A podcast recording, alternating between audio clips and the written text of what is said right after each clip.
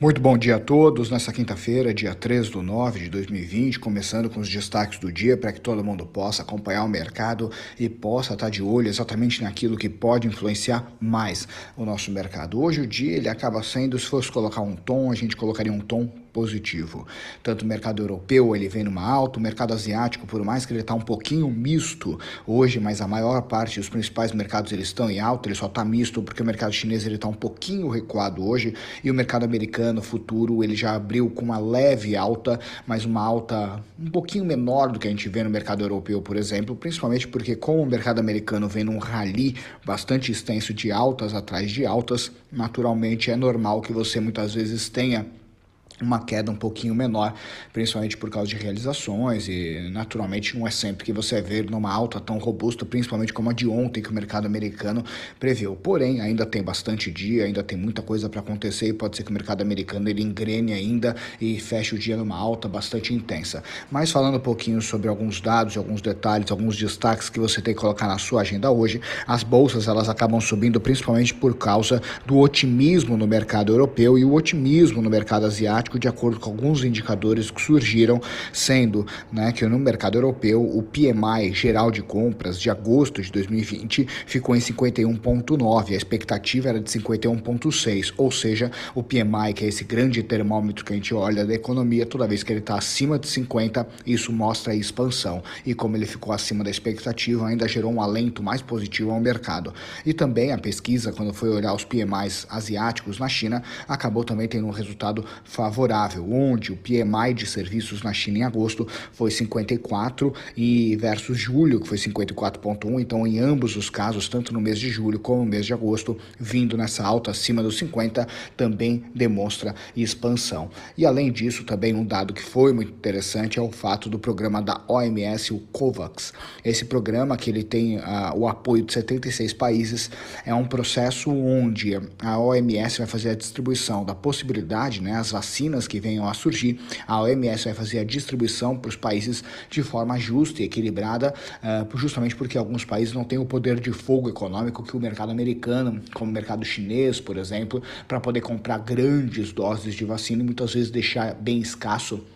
essa vacina para mercados que têm menos capital. Então, por isso, esse programa da COVAX, que já está com o apoio de 76 países, vai fazer a distribuição da vacina, que possivelmente, né, todo mundo espera que esse ano ela venha de forma justa. Então, isso também acabou ajudando bastante o mercado para poder caminhar. Agora, falando dos destaques principais, falar de Brasil, porque hoje, quinta-feira, vai para o Congresso a reforma administrativa, onde o ministro Paulo Guedes e o presidente Jair Bolsonaro mandam para o Congresso e, na naturalmente todo mundo espera que seja uma boa reforma com muitos detalhes, tanto que, por exemplo, em alguma prévia dessa reforma, existem duas categorias de servidores públicos que podem ser demitidos. Isso é uma coisa inédita. Então, todo mundo está torcendo para que tenha um controle maior de gastos, que realmente o serviço público ele possa não diminuir, mas que possa realmente ter um programa que possa gerar maior eficiência do setor público, que a gente gaste melhor o nosso capital. Então, o mercado está muito de olho nesses dados. E somado a hoje também,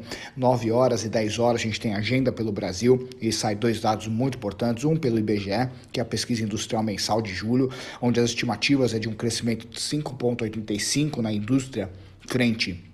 ao mês anterior, sendo que na última vez que esse índice foi avaliado, que foi junho versus maio, cresceu 8,9%. A expectativa é que cresça 5,85%. Às 10 horas da manhã saiu o PMI de agosto de compras do mercado brasileiro também, que é outro indicador que é importante para a nossa economia, para que a gente possa avaliar. E mercado americano, como costumeiro, todas as quintas-feiras, 9 e meia da manhã, sai o número de pedido de seguro-desemprego no mercado americano. A gente está torcendo para que as expectativas elas sejam melhores ainda do que uh, a realidade seja melhor que as expectativas, onde a estimativa para essa semana é que tem um número inferior a um bilhão de pedidos de seguro-desemprego. Se vier esse número, hoje pode ser um dia que possa colaborar para ser positivo para o mercado americano e ajude também o mercado brasileiro, que é muito colado com o mercado americano, por mais que nos últimos